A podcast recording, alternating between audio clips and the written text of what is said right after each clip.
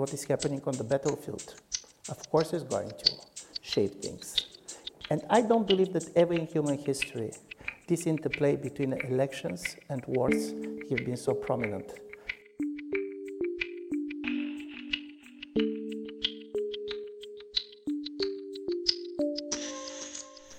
Ivan Krastev ist einer der einflussreichsten politischen Denker Europas. Im Presseclub Concordia läuten wir ein neues Jahr traditionell mit den geopolitischen Prognosen von Ivan Krastev ein. Da der vielgefragte Politikwissenschaftler im Jänner 2024 aber verhindert ist, haben wir das intellektuelle Neujahrskonzert, das wir in Partnerschaft mit dem Institut für die Wissenschaften vom Menschen, FIUM und der Ersten Stiftung veranstalten, kurzerhand in den Advent vorverlegt. Unsere Außenpolitik-Expertin Mirjana Tomic moderierte das Podiumsgespräch mit Ivan Krastev. There is one thing about Ivan, other than his brilliant analysis, whether he's right or wrong, that uh, we shall decide later. And that is, Ivan is probably the best connected person that I have ever met. Ivan uh, talks to presidents, to ministers, to prime ministers, to advisors. They invite him to uh, hear his opinion. Ivan, we are in Europe facing 2024 between two wars and three elections in Russia, European Parliament, and the US. News avoidance and war fatigue. What can 2024 bring? We heard this morning at the, uh, at the Ivan seminar more than once that 24 is the, world, uh, uh, the, uh, the year of survival. When you meet these presidents and chancellors and advisors, do you have the feeling they have a strategy, to, uh, and I'm speaking of the Western world, to defend democracy, to guarantee our security, to withstand the far right, to keep peace, and above all, do they have a profound understanding of citizens' concerns? You don't have to name names. Just your impression of the people you're meeting. Do you feel safe with them? Okay, thank you very much. First, uh, I have my Catholic moment because you know uh, we are not famous for confessing in the Orthodox religion, so I slightly feel like in a confession. Uh, but uh, uh, listen, one of the things that I have learned over the time is that it's not bad to try to respect people who take decisions when you're giving advices, we are all very smart. The problem is that people are taking decisions. And by the way, in this room, I can see people who are meeting not less ministers and prime ministers than me, and some of them have even have been ministers. So uh, it's not. Uh, uh, but one of the things that I want really to say is that all of us are products of our personal histories. And as a Bulgarian who was 25 year old in 1989, the only thing that I have really learned and which shaped everything that I was reading, doing, writing was how quickly things can change. You cannot imagine how stable the communist Bulgaria looked like in 1989 in the beginning. It was not Poland. It was not Hungary you had the feeling that you know how your life is going to look like in the next 20 years. And here's the story. The day when the Berlin Wall uh, collapsed, uh, I have been uh, in a restaurant where to be, uh, and there was a person, the best known Bulgarian dissident, Zhelyu Zhelev, and we are several younger people, and he said, You're going to see the end of communism in your lifetime. Six months later, he was the president of the country. And by the way, then, years later, I decided to go to the discussion of the Soviet Politburo of their first meeting after the fall of the Berlin Wall to try to see how they have been discussing. And do you know what? The fall of the Berlin Wall was in Varia. It was not perceived as important. They have been focusing on the agricultural reform. Why I'm saying this? Because starting from there, you became very sensitive about the fragility you know that things can change very fast. And here's my first story about 19, 2024. 2024 started. It's a very long year. In my view, for Europeans, it started with the Polish elections. For the world, it started basically with October 7. And you have this combination between wars and elections, which are really going to shape it. It's not the only three elections that you named. By the way, on January 16, Taiwan is going to vote. And the vote in Taiwan is obviously going to affect China perception of what is going on, is going to affect probably the dynamic of the Chinese American relations. Second, even before people voting, governments, when you're asking who they are, they're different people. And I don't believe, probably, are they going to be trusted or not? We're going to know in 10 years. Because some people that have been praised very much during their lifetime suddenly turn out that it didn't end so well. Certain people that have been totally underestimated when they have been there have been after that judged differently. But I'm saying this because at least we know that 2024 is going to be very eventful. And this combination between elections and wars is incredible because many of the politicians who are facing elections are seeing the wars, be the war in Ukraine, being the war in, uh, uh, in Gaza, through the way how this is going to affect the election results. And on the other side, basically what is happening on the battlefield, of course, is going to shape things. And I don't believe that ever in human history this interplay between elections and wars have been so prominent.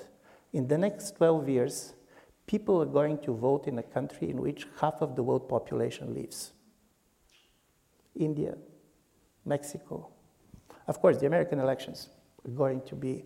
So, this is the first thing. And I do believe that this is very difficult, particularly for people who are just doing foreign policy, to understand the interplay between domestic and foreign policy everywhere.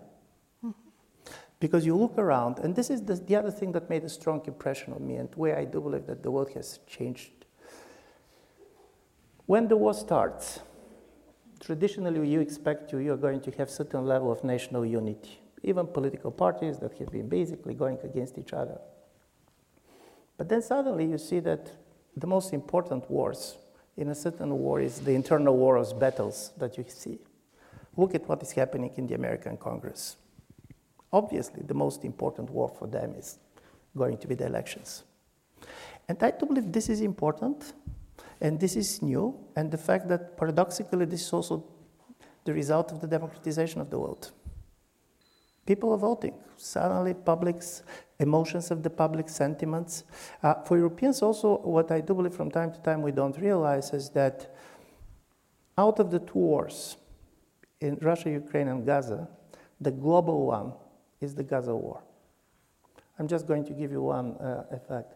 If you compare the social media activity in country like Brazil in the first three weeks of, uh, of the Gaza war, you're going to see four times more social media activity than in the first three weeks of the Russia Ukrainian war. Russia Ukrainian war is by far the most important for Europeans. Uh, but all this is new, and suddenly you're forced to see the world with different eyes. I'm sorry, Ivan, I'm going to stop you. Uh, this was going to be my question. Which one of the two wars is more important for Europe? On the one hand, uh, it is uh, the war in Ukraine, but also what happened in Gaza, the anti Semitism and uh, anti Islam, uh, that, and uh, the, the political consequences of the war in Gaza are enormous. The real problem with the war in Gaza is going to be the divisions within Europe. The war in Ukraine, to a certain extent, at least for a while, unified Europeans. Because it was also, uh, but also don't forget, I'm going to, uh, from time to time, to give you uh, kind of figures in order to imagine what we're talking about. One of the things that made a very strong impression on me, I was talking to, uh, to the Russian colleagues, posters from the Levada Center, and they told me that in the period 2018-2021, almost 70% of the Russian population believes that the World War III is going to start in the next 10 years. There was a very strong apocalyptic expectations. And one of the things that I do believe, and for myself, I'm blaming myself very much, we also totally underestimated the impact of COVID on the world imagination. Listen, the last time I was in, uh, in Russia was in, uh, in October 2021, just months before the war, and this was Sochi, and the president was there. The name of the conference was Pandemic as a Substitute for War. Why I'm telling you, in a certain way, for different reasons, different groups, for Europe, but for by far, the Russian Ukrainian war is critically important. And the Russian Ukrainian war is critically important because, in a certain way, and I have said this several times, it put into question the three major assumptions on which European security was based. First, economic interdependence can secure peace. If you're trading with somebody intensively, there's not going to be a war. And now we can say anything about how naive it was. Naive, naive, European Union was based on this for 70 years and it worked. And suddenly it didn't work. Second thing is that military power doesn't matter.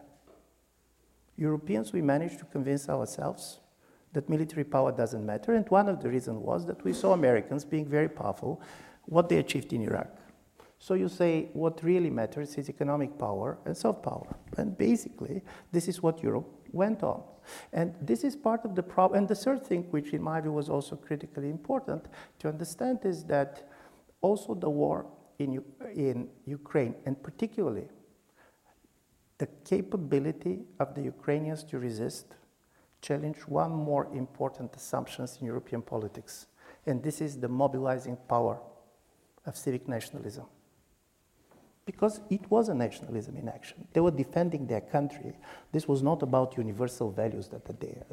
And I'm saying all this because if you're European, suddenly you are threatened by your successes pacification of the European mind was one of the biggest successes ever. One of the famous historians' book is called Where All Soldiers Have Gone.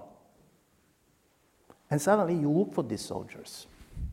So as a result of it, for Europeans, it's important. But the problem with Gaza is that, and, uh, and this is my last point on this, Jews, for very clear historical reasons, in the post-World War II European imagination, are the classical victim.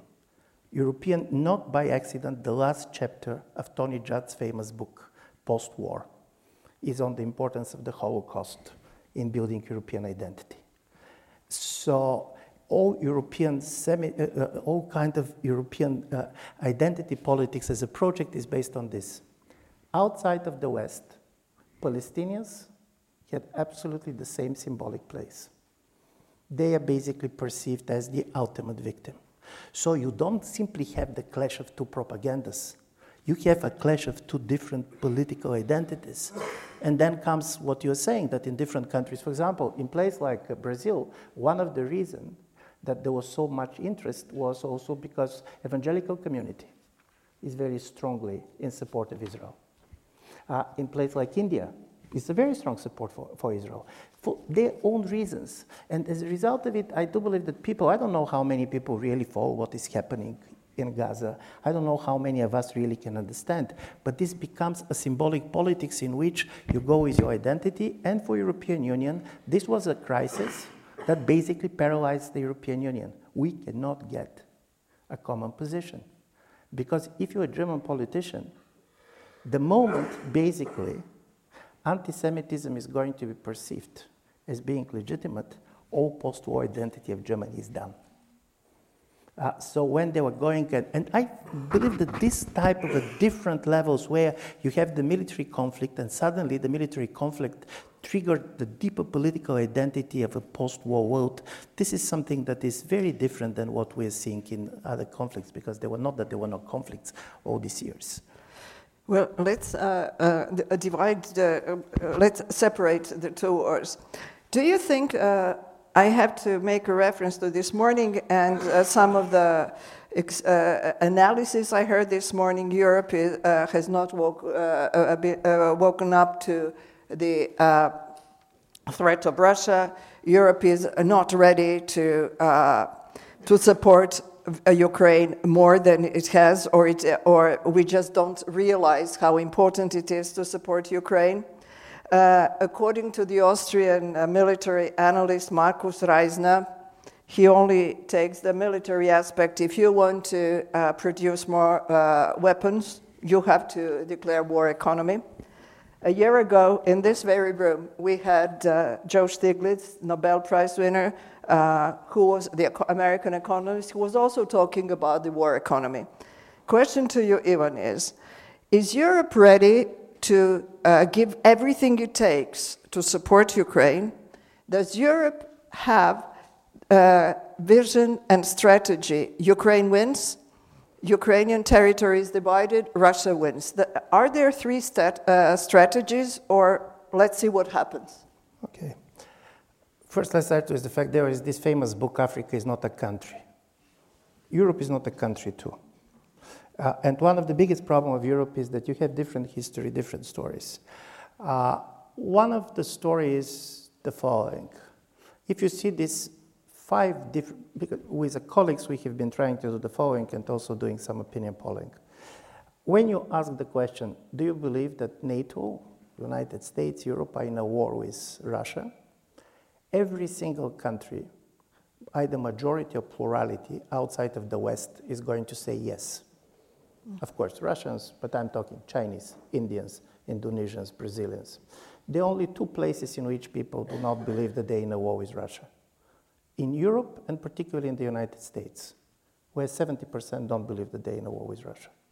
By the way, more Chinese believe that NATO is in a war with Russia than Russians. Uh, and this is a, it's very difficult to win the war in which you believe that you're not participating. And this is a, one reality.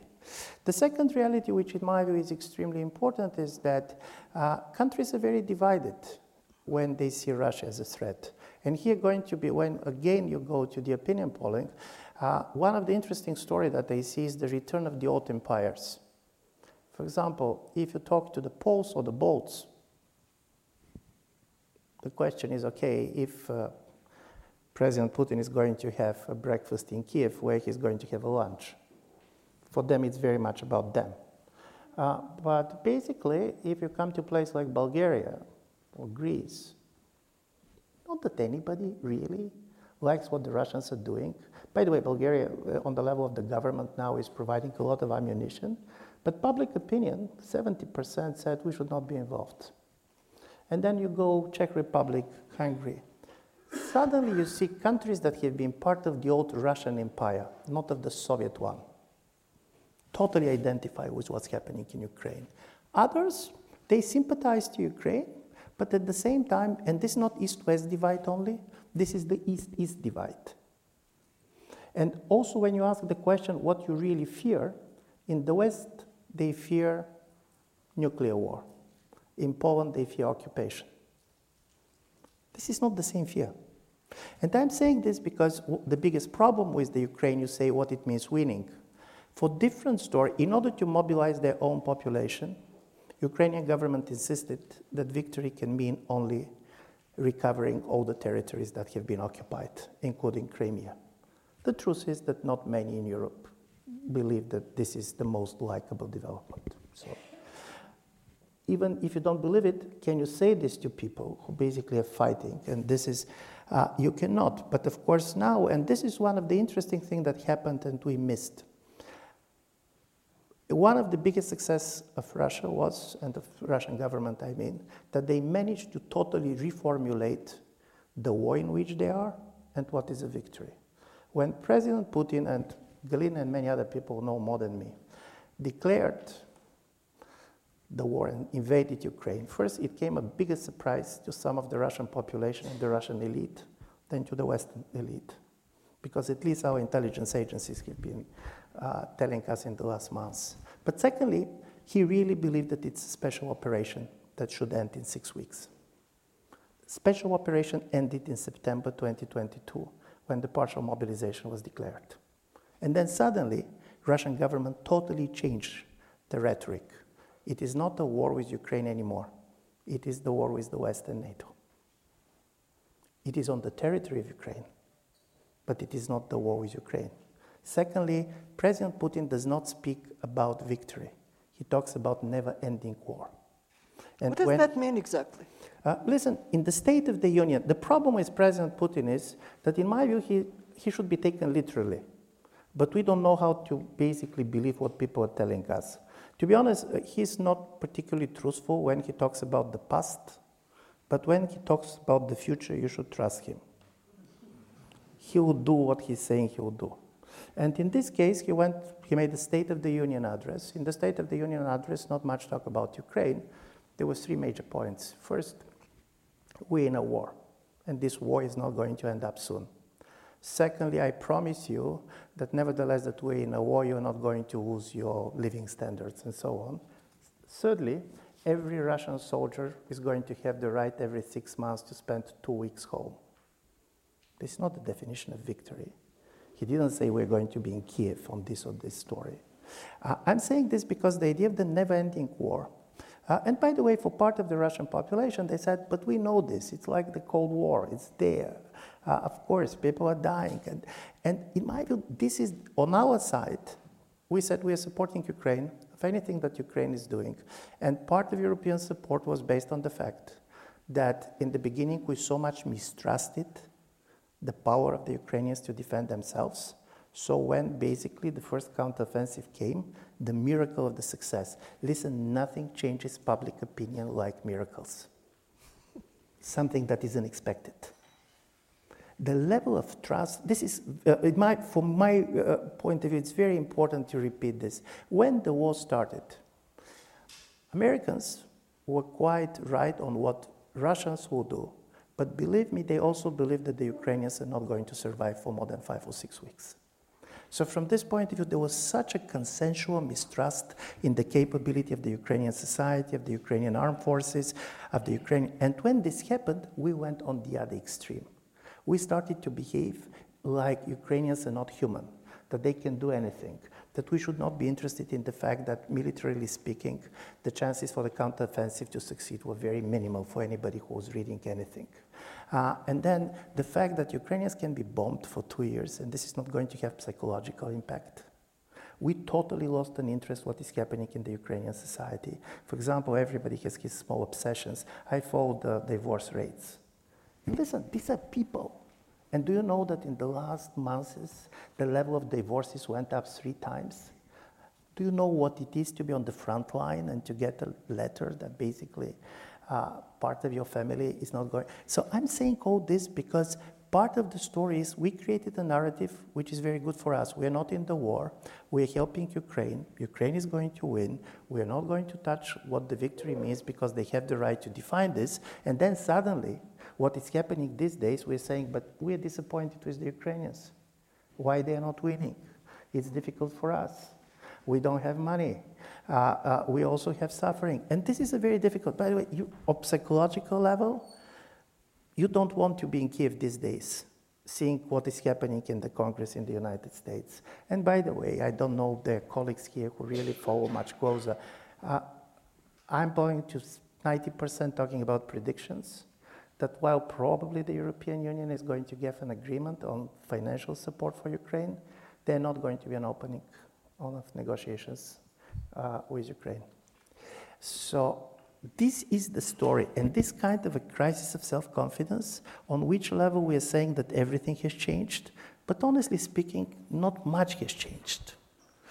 And when you're asking the story of how we are our leaders, they're in between. I was talking to prime ministers that have been in the room uh, when on 24th, basically Zelensky addressed them. And to be honest, and this was amazing because these people peacetime prime minister. They're seeing somebody, and Zelensky told them, Probably I'm seeing you for the last time on the video. And they did things that they could not imagine that they would do. For people, and I see here several people with policy experience, freezing Russian state assets in the Western Bank is a nuclear option. This is very strong attack on the international system because somebody has give you money, their money to keep them. So one of the reasons, uh, I was talking after that to Russian colleagues, I said, why you kept uh, your money with us? And they said, but we have an intelligence information that you are never discovering, discussing this possibility. They were right. But then something happened dramatically, and you see different world. But then people tend to normalize. This is like in our own life. During the first days of COVID, do you remember what we have been doing, how we are seeing the world? And suddenly you adjust your normality. The problem is, and this is the problem of 2024, the illusion of normality cannot be kept anymore. This is going to be a year in which, even if you're forcing yourself to believe that we're in a normal situation, it is not there. But what is going to happen? If you read uh, nowadays American media, let's start, uh, uh, uh, just address the American elections. It is a doomsday scenario if you read uh, liberal American media, the article of Kagan or Kagan the other day, it is like, if Trump wins, don't fool yourselves, we are speaking about dictatorship. So if Trump wins, is Europe prepared for that option?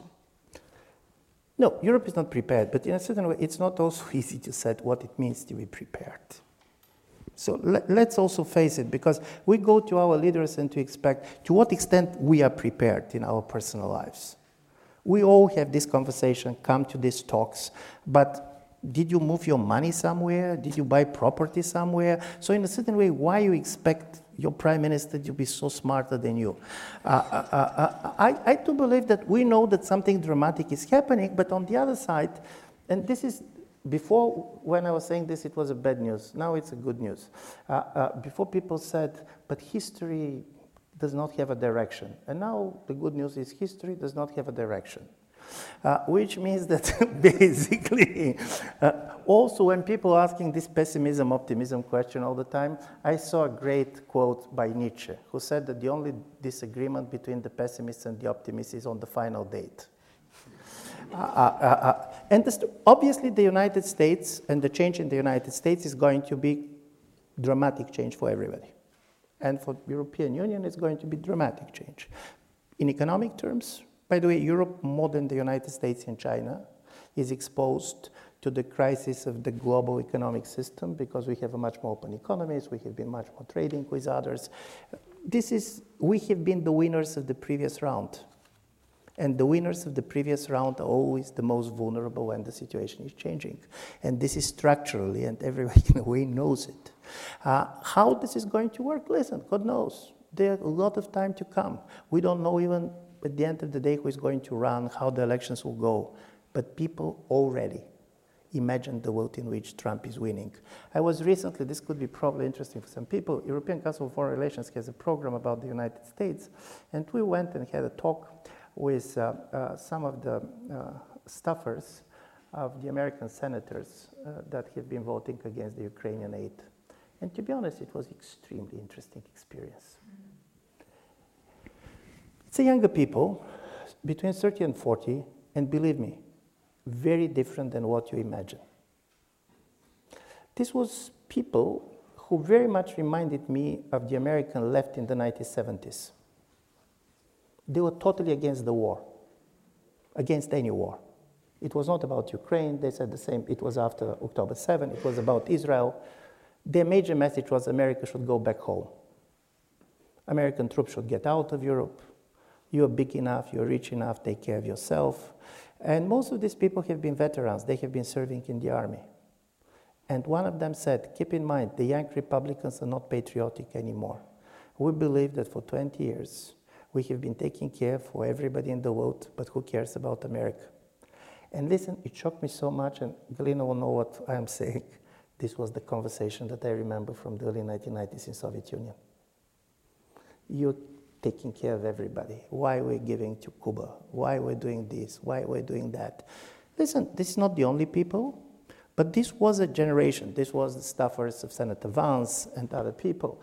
And this is very important. They're not saying, by the way, they're not pro Russian. Even on China, where there is much more hostility, you're not seeing these people wanted to be number one in the world. They have the feeling that something went wrong, and when you ask them, is there one war worth fighting? They said, yes, there is one war against the deep state. And deep state is not Biden. Deep state is this mystical kind of a combination between the big technology companies, between big bureaucracies, between big businesses. Listen, there is something in what they're saying. uh, but what struck me with these people is that they cannot see the world with the eyes of a state, with a government. And this is going to be the major story. They're very kind of highly motivated. And for Europe, this is going to be a big change. Yeah, but uh, can you just, God, the time is flying. It's over there. We can see it on the top. There is a clock. Yeah. uh, but what does it mean in practical terms for Europe? Can Europe be supplying enough weapons? Will Europe be, uh, will Europe be uh, supporting? Will all countries be? Today we were hearing, or I was hearing for the first time, we are losing this war. Is Russia winning this war? What is your take? Listen, it's extremely important how you're going to define lose and uh, uh, victory. In a certain way, uh, if you compare with our expectations in the beginning of the war, we're overperforming. Do we believe that basically uh, Ukraine can, in the next six months, year, year and a half, uh, be able to recover all the territories that they have? No. But to be honest, I was never believing this, as you know. I always believed that they're going to be a Korean scenario. But this is conversations that we are talking on behalf of the Ukrainians. And the biggest story is that they're fighting the war. We're not fighting the war. Uh, when you say, do we have ammunition? So let's give you the following. Do you know that North Korea annually is producing more shells than the United States and Europe together? North Korea.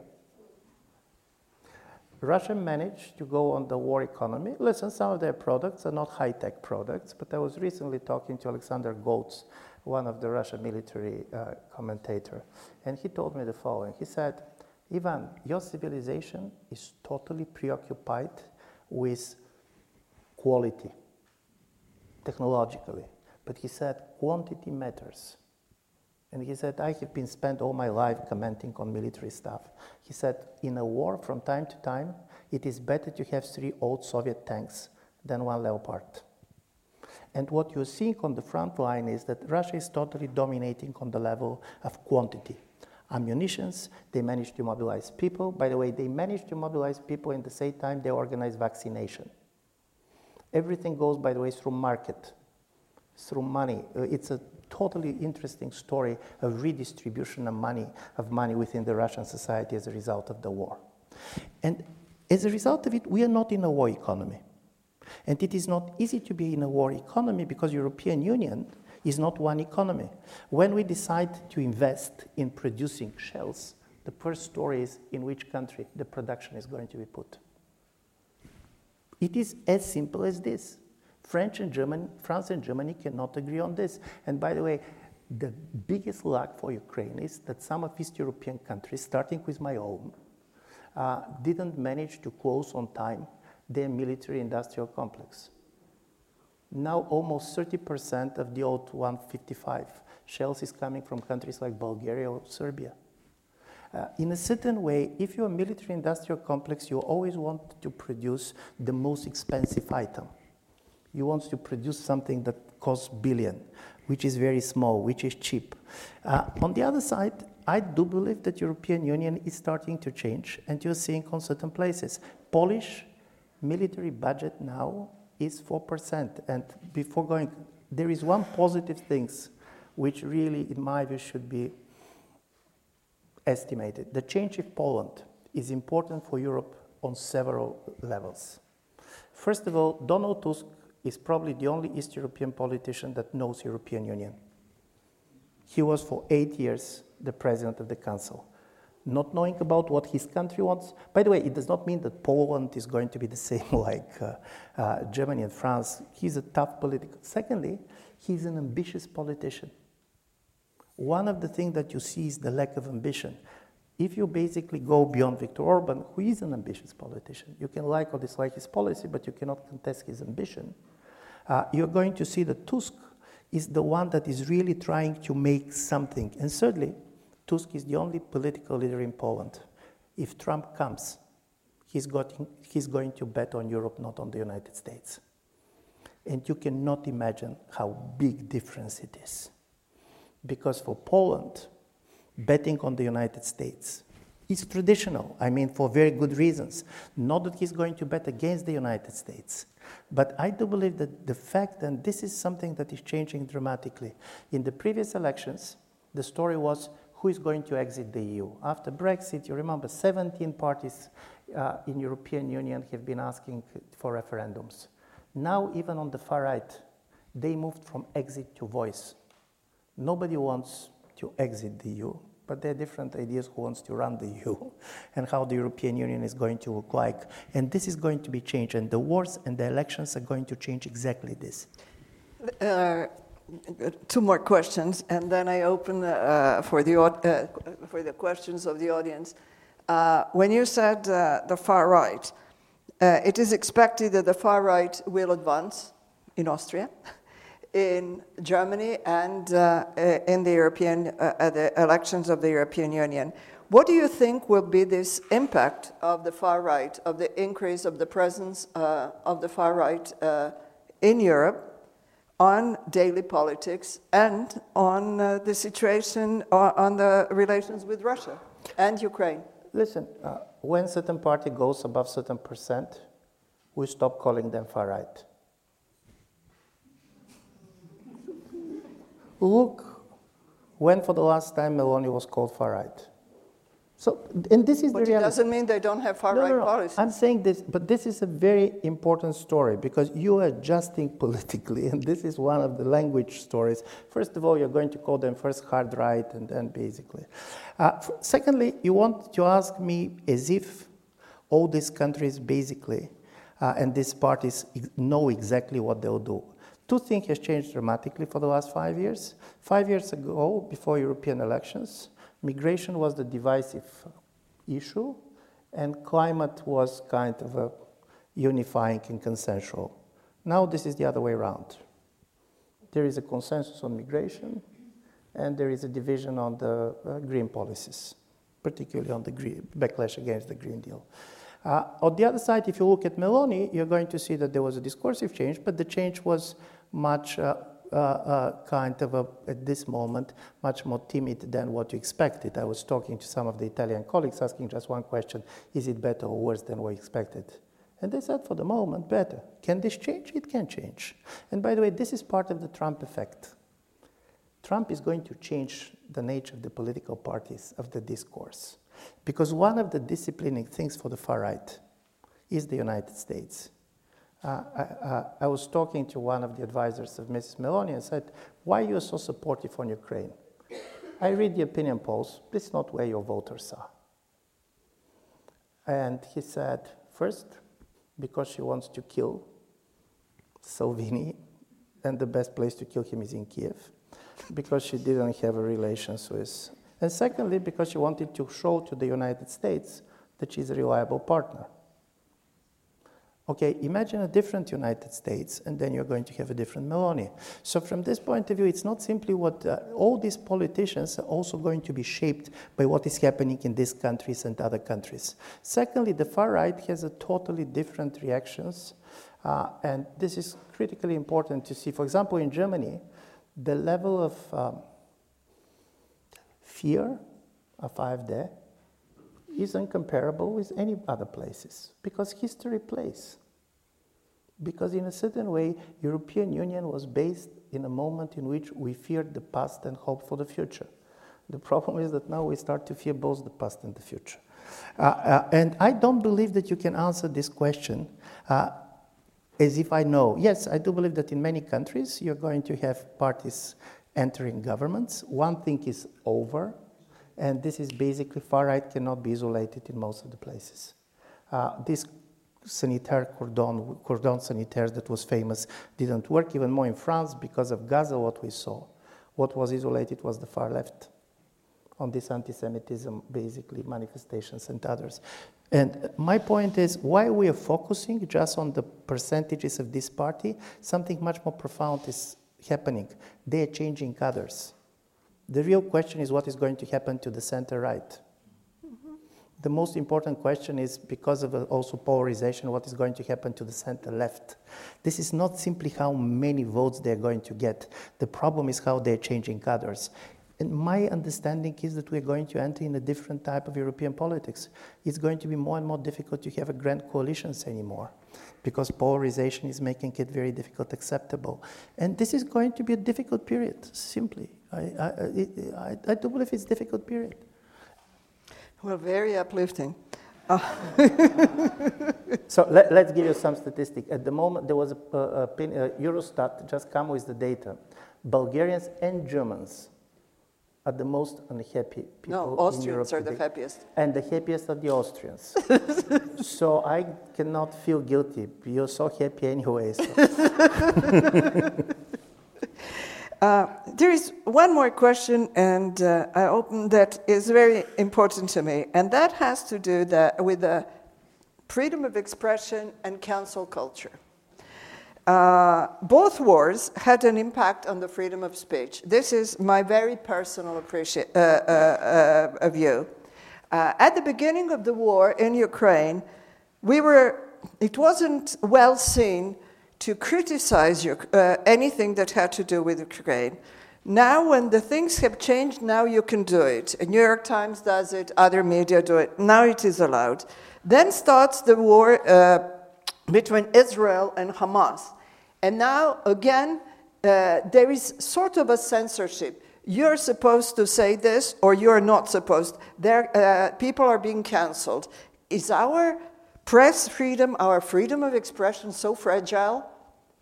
Uh, I have even read some, uh, some articles these days. Will they tell us what we are supposed to say? I'm not the great person to comment. I don't have social media at all. Uh, and this is obviously a different experience. Also, there is a major generational change. Uh, from where I'm coming, I don't understand this simply. Uh, not, for example, uh, all my life we have been taught uh, that one of the most important things is to engage with people who do not share your views. This was a type of socialization. And by the way, for me, this is critically important. Now, when you try to look back again and try to make sense, people always try to distinguish between democracy, authoritarianism, and I have this uh, uh, joke that I invented that I'm very happy with because I really believe that there is a major uh, difference between what is the difference between pornography and authoritarianism. You know, you know this famous definition of the American Supreme Court that we don't know what is pornography, but we're sure that we recognize it when we see it. With authoritarianism these days is that we can define it easily, but I'm not sure that we're going to recognize it when we see it. Uh, uh, but I'm saying this because I start to distinguish between people that have been socialized in the moments in which society is opening and in the moments in which society is closing. From time to time, and probably this is not uh, very optimistic, I am happy that being born in a non democratic society in the moment of opening, because I do believe that even in a democratic society, in a moment of closing, and that's what you, you live. Yeah. That's where you live now. Yeah, you, you, yeah, you have this, and you start basically fearing what others are going to say, why they are going to say this. Virtue signaling. I'm not going to allow to listen to anybody who disagree with me. But I know for the younger generation, and we talk to our kids, it's more complicated. They had the feeling that everything became too relativistic, that everything is too easy to be justified. They much more try to position themselves on everything. Listen, I don't have a sympathy for this. Secondly, I don't have a sympathy also for one thing, and we can see it on all these conflicts. To claim that there is something is simple that there is no complexity. Or secondly, to cancel people simply because of their ethnicity, I find totally, totally wrong. We had a call with the Ukrainian colleagues, and listen, you're not moralizing on people who are bombed on a daily basis while you're staying in your apartment. But when I was told that the daughter of Navalny was not allowed to speak on a conference in a university, listen, are certain things that are basically human. The guy is staying in prison you can like his politics, dislike his politics, but not to allow his daughter to be on a panel, there is something deeply wrong. And in my view, deeply wrong is for a very important reason because we start to discount the political choices that people are doing. Different people in different societies, and this is the same with Gaza, and this is the same with what's happening in Israel or Palestinians. The most difficult these days is if you're Palestinian, to attack Hamas. And if you're Israeli, seeing basically what is happening in your society to be critical to your government. And this is the tradition communist descent. Don't forget, most of the dissidents were coming from communist families. Standing against your own was the real courage. And I don't have the feeling that we're kind of socializing our kids to have basically the courage to state not against their enemies, but against their friends when they disagree with them. Thank you, Ivan. Uh, I hope.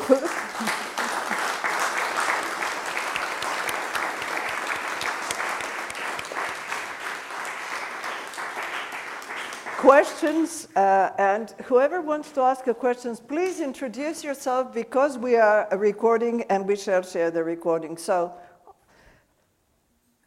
I don't see any questions. Uh, Frane, please introduce yourself. Um, hi, I'm Frane Maroević. I work at the International Press Institute. I have two questions that I'll be interested in. So, um, one is I cannot understand the fascination by uh, many Eastern Europeans about Russia. People who have a history of uh, bad history with Russia are now fascinated. Can you explain that? And the second one is um, if you were Putin, where would you start the next conflict? Because I think he needs conflicts in order to continue. Thank you. Thank you. Uh, I'll take one more and then uh, I don't see nobody. No one dares ask a question? okay, well, everything is clear. Go ahead, Ivan. Yeah, uh, so uh, going, uh, fascination with Russia. Let's, let's, let's tell you something about Bulgarian society. Where traditionally, first of all, different uh, East European society has a different Russia relations. Bulgaria was part of the Ottoman Empire, Russia was part of the Liberation War. But one of the, and you have a quite high level of support I'm not talking about Russian culture, but even for President Putin, you can go 25, 30%. But when you look at these people, the most amazing is that most of them have never been to Russia. They don't speak Russian language. Uh, why? Because Russia became this kind of an empty space in which you're putting your disappointment, dissatisfaction with the West, this kind of anti Western utopia. Uh, and this is so strong because in country like Bulgaria, that normally you're going to see as pro-Russian, when the Russian embassy uh, offered 1,000 fellowships for young people to go to study, they didn't manage to find 1,000 people to go to study. So this is the problem with, but there is something which goes slightly deeper, and this is, it has generational, and also it has part of East Europe. President Putin is an East European man of a certain generation. Certain things that are happening in the world are dramatically traumatic for him. When he's talking about, for example, American gender politics or this and that, this is not simply a tactical, cynical talk. He believes that only in the world in which your son can become your daughter, Ukrainians are not Russians. This world in which people can choose everything is scaring him. And this is a scary of a world that you don't understand. And I'm saying this because people talk about the Cold War, but there is one important thing about the Cold War in which we are missing. First, Cold War was the peak of the Western influence because both sides has their ideologies rooted in the European Enlightenment, and the problem was who is the legitimate son. But secondly, in the Cold War, the West was the conservative modernity. Because the Soviets has two things that were really radical. One is they were against God, and secondly, they're against private property. And when you go to non Western societies, you're going to see certain groups that are going to basically uh, go uh, anti Soviet and anti communist dramatically because of the fact that they respect God and because people with property fear this.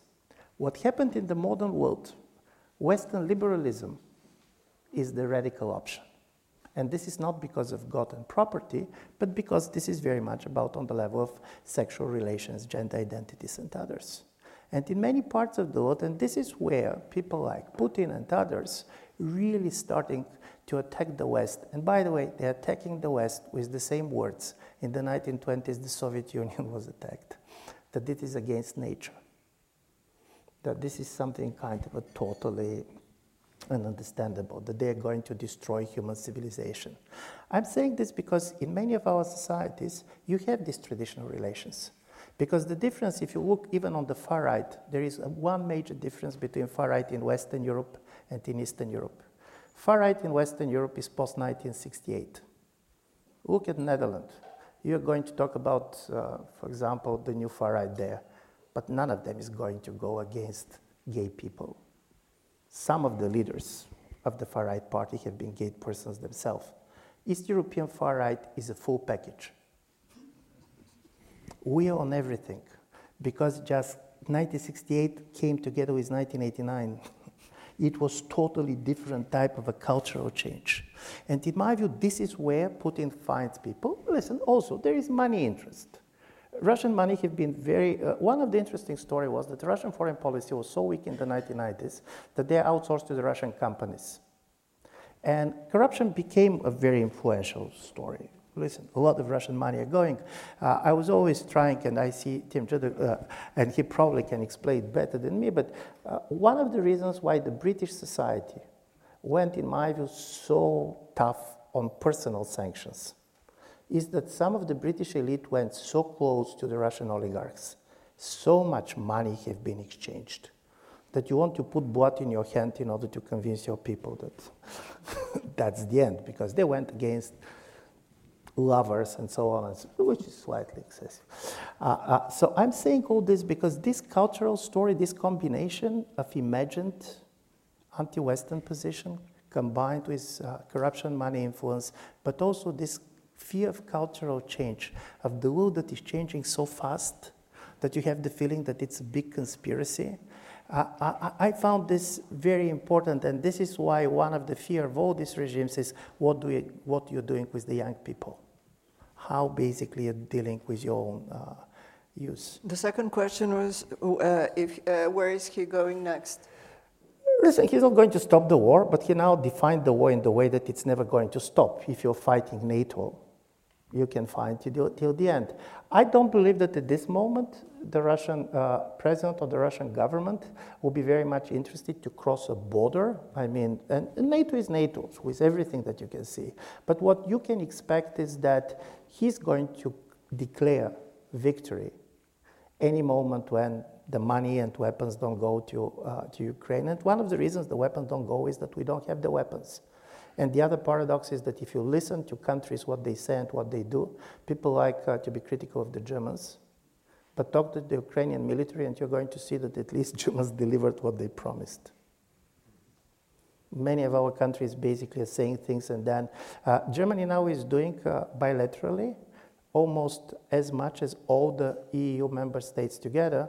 And if you see how much is given, France is on the 15th place.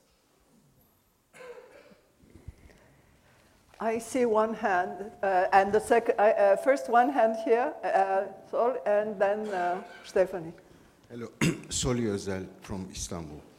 Ivan, thank you. My question is about the Gaza war, which you called a global war, which I yeah. concur with. Uh, and I can understand why it was important to concentrate on Ukraine because it is the immediate yeah. problem. But I think the Gaza war challenges Europe at least on two levels. There are anywhere between 15 to 20 million Muslims living in Europe. Some of them have been citizens of their country of residence for a very long time. And uh, the universalist claims of the West, and particularly Europe, have been, in my judgment, devastated at a time when global power competition also encompasses whether or not you can appeal to non-great countries, the so-called global south. So the moral authority of the European project and the Western project in general have been harmed.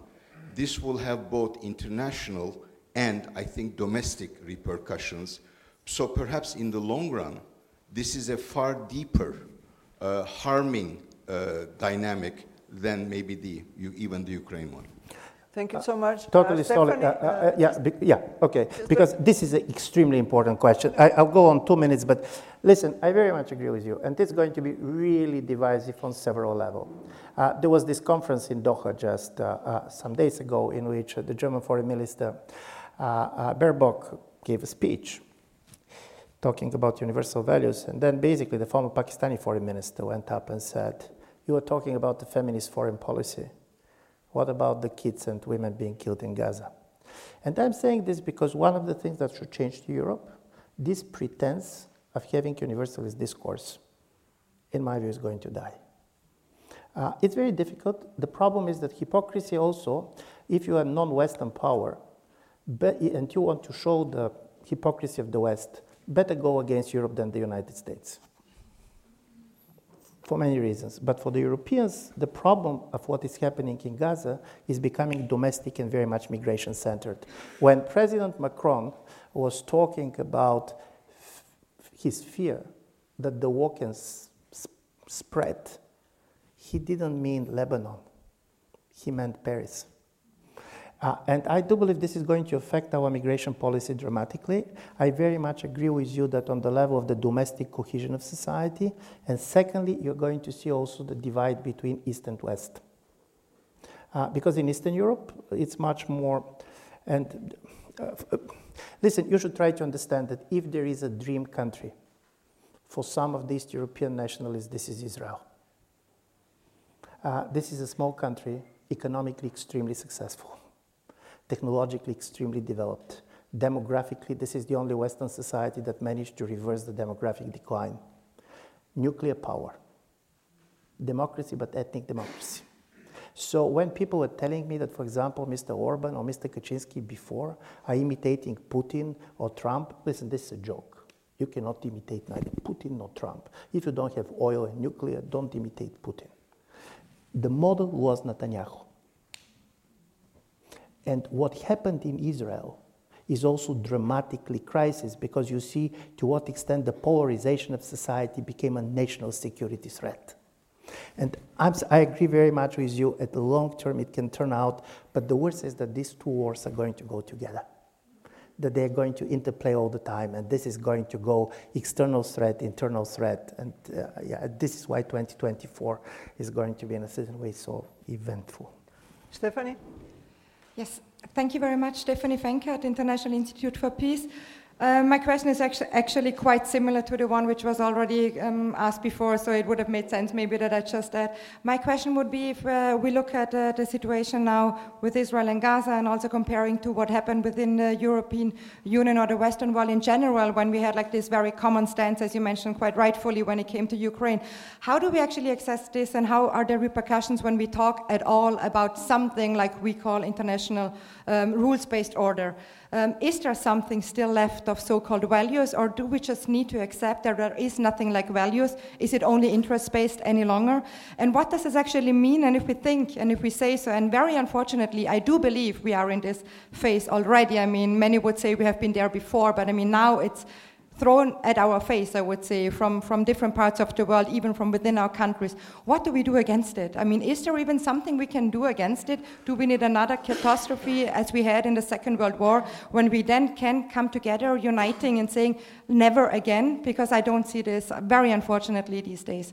But thank you very much, by the way, also for this super comprehensive, very interesting lecture before. Thank you very much. Uh, uh, yeah, uh, I'll try to make my last argument on this because we, as I said, you ECFR, we have been really polling a lot. And one of the things that I found revealing, and of course, listen, opinion polls is not something that you should trust, but they're giving you feeling of how people experience the world. We talk about order. And by the way, in my view, European Union spent a lot of time defending that status quo that did not exist anymore if somebody could be critical, for example, to somebody like, uh, uh, for example, uh, uh, Chancellor Merkel, is that for such a long time, because we were such a beneficiary of this status quo, we pretend that everything that is happening is deviation and the world is going back where it was. And now we know it's not going to go back. Listen, in most of these places, people don't think in terms of order because they don't believe that it was an order even before. You have a new powers, countries like India, Turkey, Brazil, highly ambitious. For them, the definition of sovereignty is you have choices. So when the Americans said, define, take position on the Russia-Ukraine, and listen, morally, Russia-Ukraine is not a difficult case. Former imperial country is invading a neighbor, the same culture, nothing easier in a way in the world. And they said, no, no, no. We are not going for camps anymore. We want to have options. We want American security guarantees, and but at the same time, we want to trade with China. For them, the, their relevance in the world, their own strategies, their activism, and as a result of it, we started to believe, and we're calling this country saying they're sitting on the fence. And my argument is who is sitting? Is Erdogan sitting? They're the most active part of the international community. Some of the things that they're doing make sense, others are totally counterproductive. But you're going to have this hyperactivism of the middle powers that try to assert themselves in the international order, taking position here and there uh, because of Solia. So Erdogan, he tries to be really the bride in every wedding and the corpse in every funeral. Why? Because basically activism is the life of asserting himself. And you can see this with India. And you're seeing this basically with Brazil on different level, much more regional, much more regional centers and this fragmentation of the economic world we're talking about, uh, change of the supply chains. And as a result of it, I do believe paradoxically, we went to a situation in which, unfortunately, uh, uh, Russians have been before very nostalgic for the Cold War period because they were superpower, they knew how. We also became slightly nostalgic for the Cold War because the West won it. Uh, so, in a certain way, we're telling these stories, and because the United States is really kind of the most powerful country in the world, no doubt on this, they believe that they have the power to force others to see this frame, choosing between us and them, and so on. No, you're going to have fragmentation. This fragmentation is going to be polarized. Uh, and in my view, uh, and I know that in Austria this doesn't sound well, but we believe that multipolar world is also multilateral world. In my view, we're going to see a multipolar world in the absence of multilateralism. And here the problem of the European Union is how to learn to be a middle power. Uh, and it's not going to be easy because the values is the only language that we have as a common.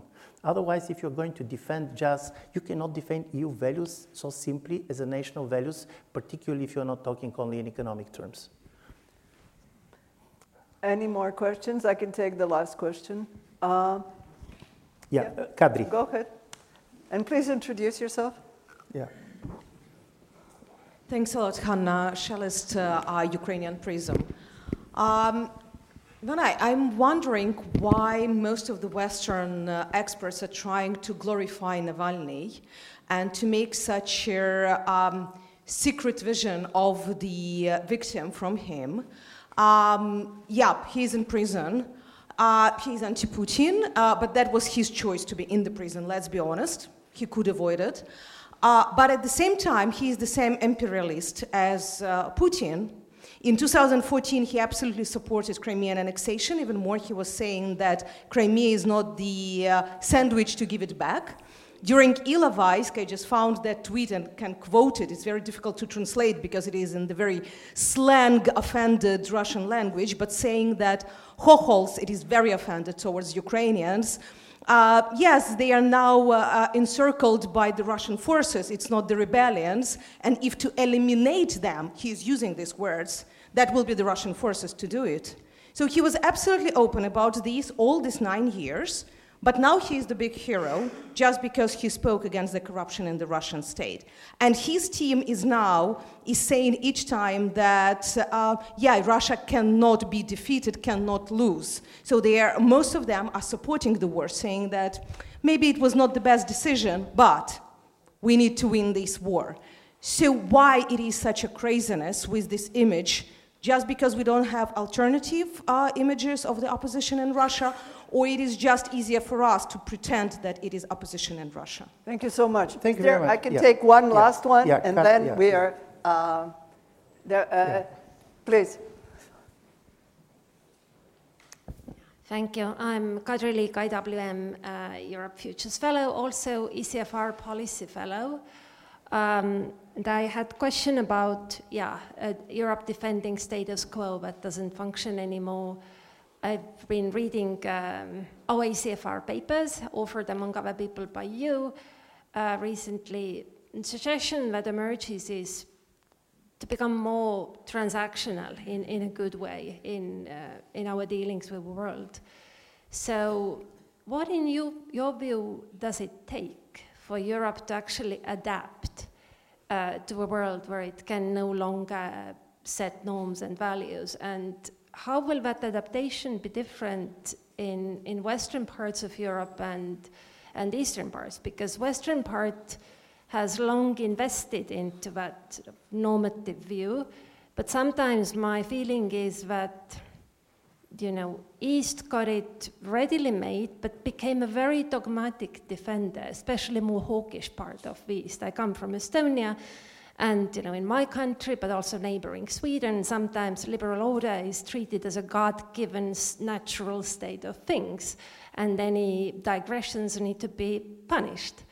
Um, so, um, yeah, but kicks. I mean, but reaction manifests not universally. I mean, uh, always when you mention Russia, not necessarily when you mention some other things, but, but still, I sense very certain difference between certain Eastern and Western approaches too.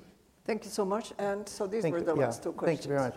And listen, all of them are very important. On the Navalny story, it's not about Navalny, to be absolutely honest. It's about something much deeper. It's one thing to say that you disagree with Navalny and you can make it on a panel.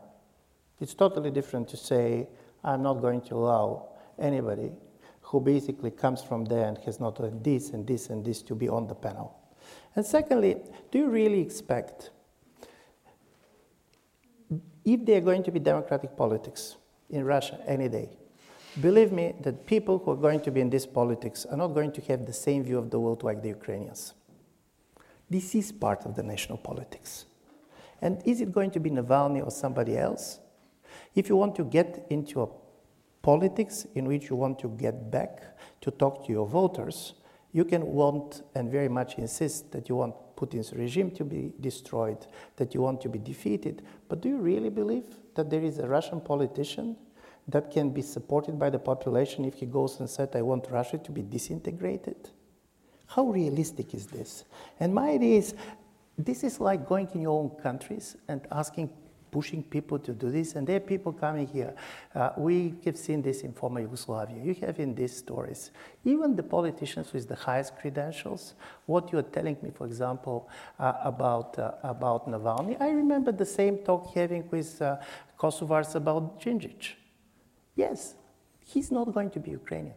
And you have all the reasons to disagree with him, to criticize it. It's not difficult to criticize Navalny, but it is totally, totally unrealistic to believe that you can expect that any Russian simply to adopt not the position on the war, but on the future of the country. This is not realistic. This never worked like this. And in my view, when you go with this story, what is going to happen is that for a while it works when everybody is interested, and then uh, then disappears, and this disappears because all these people, they want to convince their own population.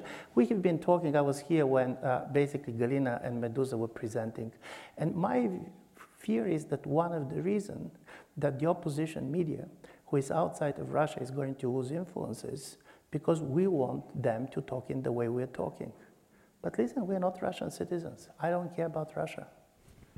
Uh, I don't care, but they should, because if they don't care about Russia, but they're there.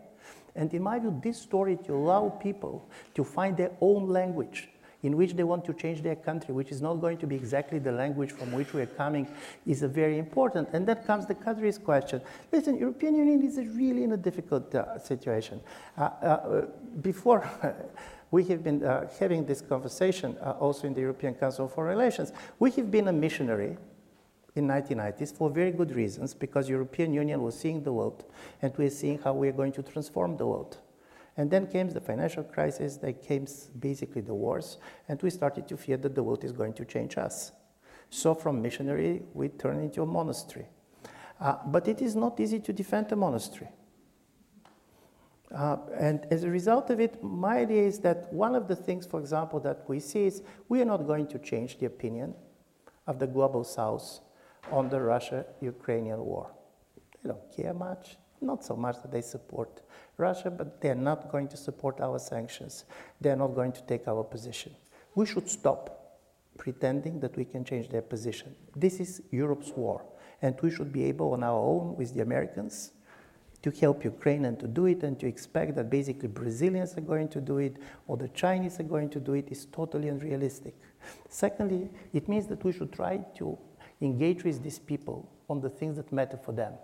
You cannot imagine to what extent European policy on vaccination has turned people against the EU. And I'm going to give you just one example, not in Africa, but in the Balkans. So European Union, trying to convince our populations, rightly so, that we care about them, said that they're going to be vaccination. And for a country like Macedonia, the people, the persons who gave the first vaccines was the Serbian president giving them Russian or Chinese vaccines. And by the way, the first people he gave them was the journalists.